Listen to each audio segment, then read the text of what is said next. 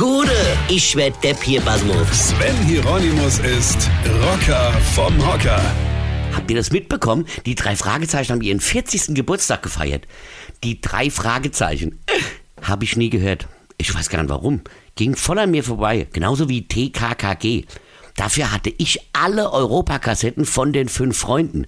Wir sind die fünf Freunde, Julian und Dick, Anne und George und Timmy der Hund.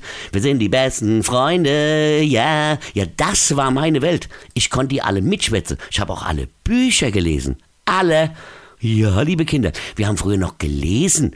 Da hast du dir nichts downgeloadet. Ja, wie auch. Mit was auch.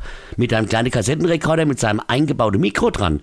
Wenn du damit was aufgenommen hast, hat es immer geklungen, als ob während der Aufnahme im Hintergrund gerade ein ICE durchs Zimmer gebrettert wäre.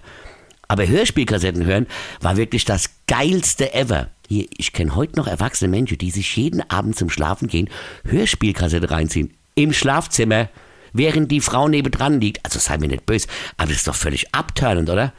Da läuft dann die drei Fragezeichen in Endlosschleife und deine Frau hat auch drei Fragezeichen. Erstens, wird das heute noch was mit uns? Zweitens, wann fängt der mal an? Und drittens, eigentlich habe ich eh keinen Bock, solange die Kassette läuft.